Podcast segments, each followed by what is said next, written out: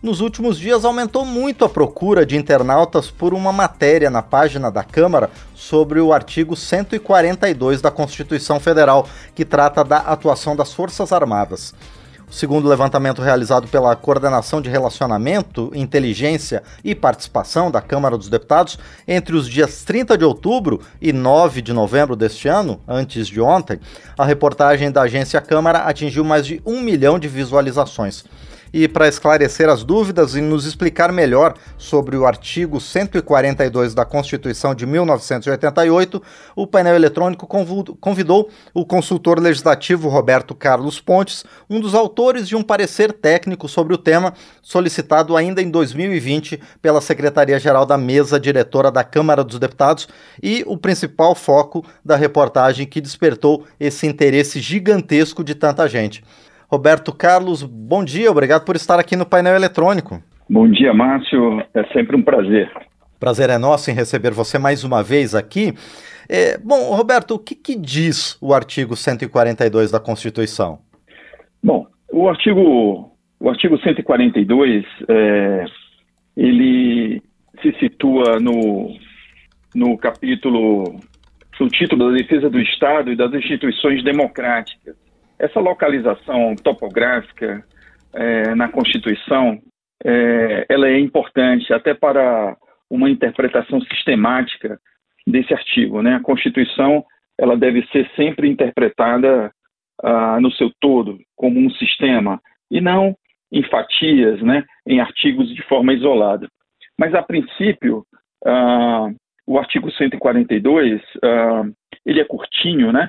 Eu até tomo aqui a liberdade de lê-lo, né? É, ele diz o seguinte: as Forças Armadas, constituídas pela Marinha, pelo Exército e pela Aeronáutica, são instituições nacionais permanentes e regulares, organizadas com base na hierarquia e na disciplina, sob a autoridade suprema do Presidente da República, e destinam-se à defesa da pátria, à garantia dos poderes constitucionais e, por iniciativa de qualquer destes, da lei e da ordem. Ele realmente é um tanto polêmico, né? Ah, sobretudo por conta dessa questão eh, de as Forças Armadas se destinarem à garantia dos poderes constitucionais, né? por iniciativa de qualquer desses poderes. Né? Isso tem suscitado algumas dúvidas. Esse debate não é de hoje. Né? Desde a época da Constituinte, é, que se discute, que se debate né, o, o, real, o real a, a, melhor interpretação desse artigo né, e o que de fato ele quer dizer. Né? a princípio, a, a polêmica suscitada é, diz respeito a isso, a possibilidade de os poderes da União requisitarem é, as Forças Armadas para fim de garantir é, a atuação desses próprios poderes. E o artigo 142 ele autoriza uma intervenção militar a pretexto de restaurar a ordem constitucional, Roberto? Não. Uh, esse, esse ponto é, é, muito importante. Essa é uma pergunta chave, né? É, essa possibilidade de requisição das Forças Armadas para uma eventual intervenção diz respeito a um, a um elemento exógeno, né? Algo externo à própria questão política, né? Ele vem sendo utilizado de forma inadequada, a nosso ver, como uma possibilidade de uma intervenção por razões políticas, né? E, na verdade, a Constituição estabelece para a solução de eventuais conflitos uh, o sistema de freios e contrapesos, né? que é o sistema adotado nas constituições do mundo todo sempre que há conflitos de natureza interna entre os poderes da República. Né? Nesse caso, a solução para esses eventuais conflitos não passa pela requisição das Forças Armadas, é, e sim pelo próprio sistema de freios e contrapesos que a própria Constituição estabelece. Né? Então, quando um poder, digamos, invade a área de competência de outro e se estabelece um, um, conflito, não devem ser as Forças Armadas a arbitrar esse conflito, né? Senão, ela se, to se tornaria aí um, um, um, poder moderador, né?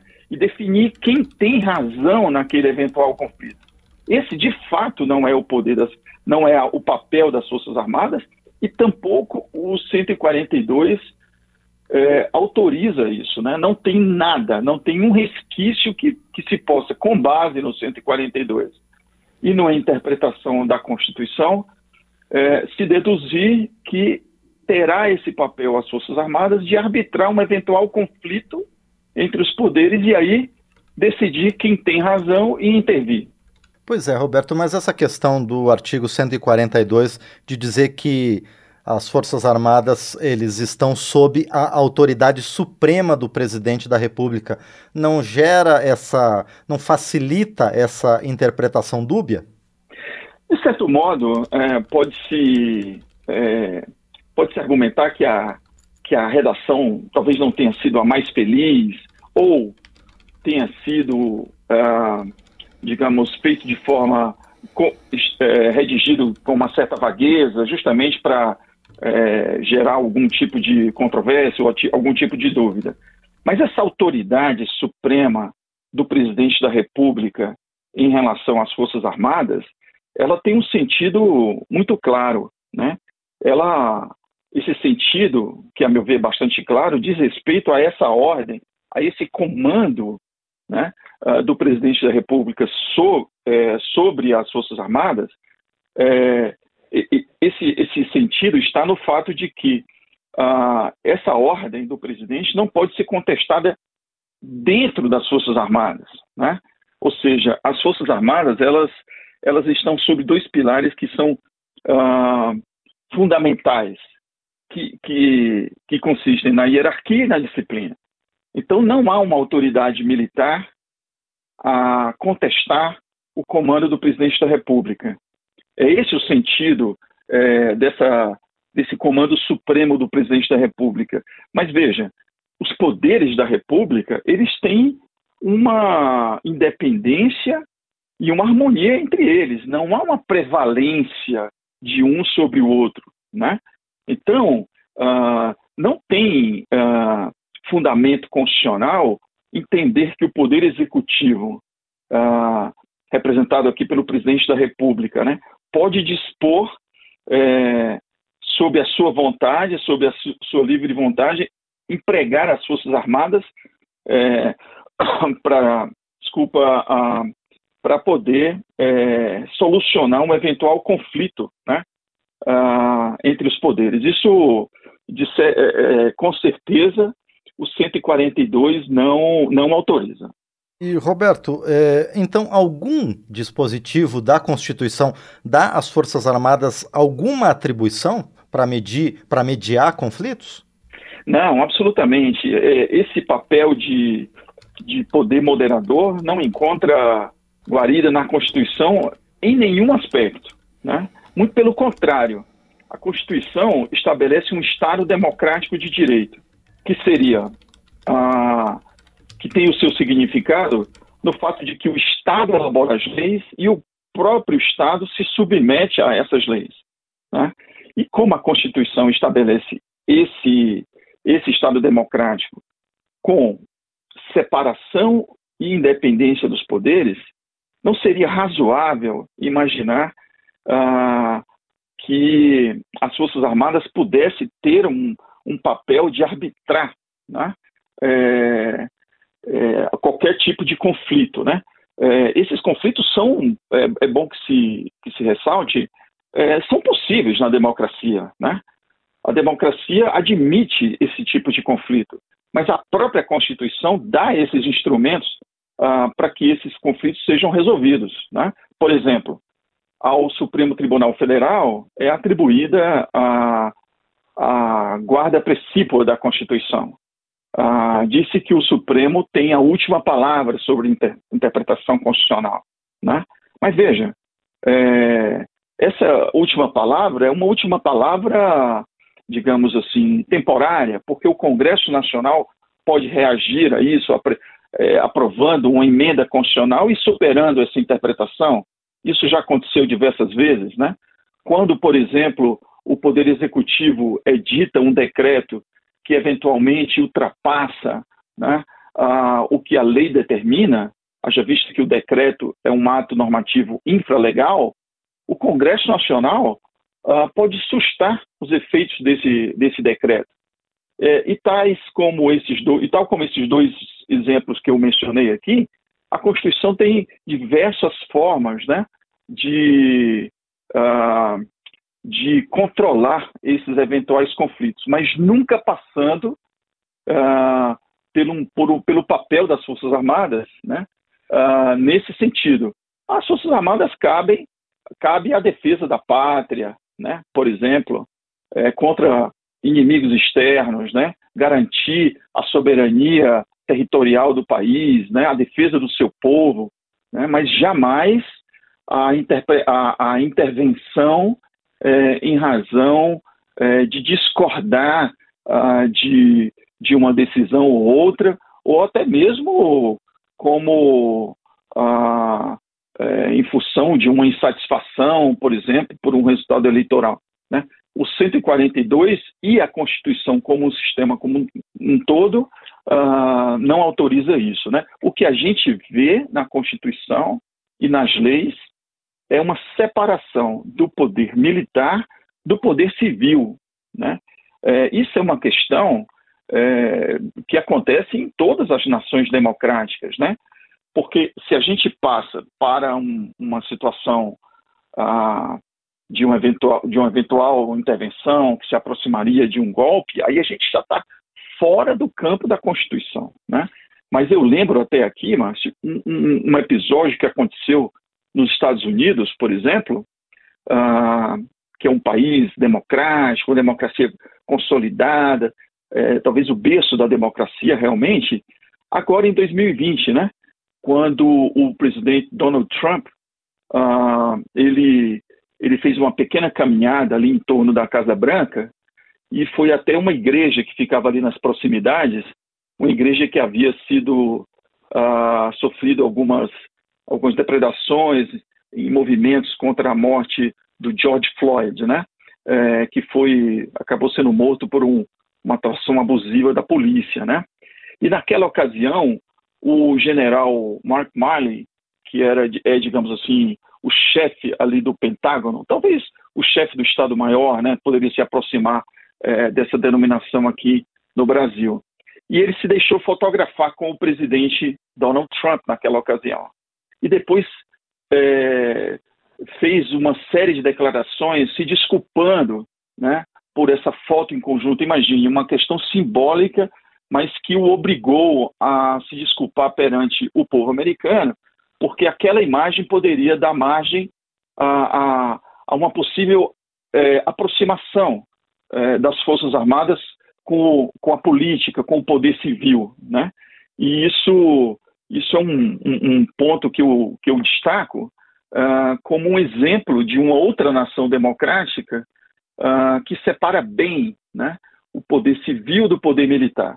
Essa, é, é essa mesma situação uh, se aplica no caso do Brasil é, em nossa Constituição de 88, certo? ou seja, uma completa separação do poder civil e do poder militar. Bom, uh, você falou que o papel principal, princípio das Forças Armadas é a defesa da pátria. É, o que existe na Constituição a determinar, a definir exatamente qual é então o papel das Forças Armadas, já que a Constituição não autoriza essa interpretação de que as Forças Armadas sejam uma espécie de poder moderador entre os três poderes que são efetivamente constituídos? Então, a Constituição, uh, uh, o ordenamento jurídico, né, é, ele, ele acaba é, devendo ser interpretado né, é, de forma conjunta com as leis, né, e esse artigo 42, por exemplo, é, ele, deu, ele deu origem a uma, a uma lei complementar, que é a Lei Complementar 97, né, que diz justamente sobre é, normas gerais para a organização, preparo e emprego das Forças Armadas. Né? Então, essa, essa, essa lei, ela regulamenta de forma mais, é, de forma mais, digamos assim, é, específica, né? De, de, forma mais detalhada, né? Então, por exemplo, o artigo 15 é, é, da Lei Complementar 97 fala justamente isso: o emprego das Forças Armadas na defesa da pátria e na garantia dos poderes constitucionais, da lei e da ordem, e na participação em operações de paz é de responsabilidade do presidente da República, né? é, que determinará ao ministro da Defesa a ativação de órgãos operacionais. Então, é, esses detalhes né, estão nessa lei complementar, mas pró o próprio 142 né, é específico ao falar isso: defesa da pátria e a garantia dos poderes constitucionais. Né? Então, essa, essa essa redação, digamos assim, esse texto, é que suscita essa, essa certa dubiedade, né? Ah, não, o, os poderes constitucionais, então, é, estão sujeitos, né, a uma, a, ao emprego das Forças Armadas, por exemplo. Mas, na verdade, não é isso. Esse, esse, esse elemento que poderia justificar uma intervenção das Forças Armadas é um elemento exógeno. Né? É, uma, é por exemplo, uma, uh, um, uma intervenção uh, de, um, de um inimigo externo, por exemplo, ou uma atuação de uma determinada facção criminosa que possa pôr em risco a segurança né, eh, dos, próprios, eh, dos próprios brasileiros numa determinada região. Né? E quando, por exemplo, as forças de segurança dos estados, as polícias, por exemplo, não conseguem ah, é, atuar para debelar essa, essa eventual é, desordem, né? E requisitam né, ao Poder Executivo né, a, atuação das Forças Armadas justamente para debelar essa situação de crise local. Então, uh, esse, esse ordenamento, é, tanto constitucional como infraconstitucional, é, eles delimitam com, com muito mais precisão né, o papel das Forças Armadas. A título de pretexto é que se utiliza, né, como uma, inter, uma interpretação enviesada, o 142 é, como um autorizador né, de um certo arbitramento entre poderes da República. Nesse caso, é, haveria uma transferência do Supremo Tribunal Federal como o intérprete legítimo da Constituição para as Forças Armadas. Né? E em lugar nenhum do mundo isso ocorre.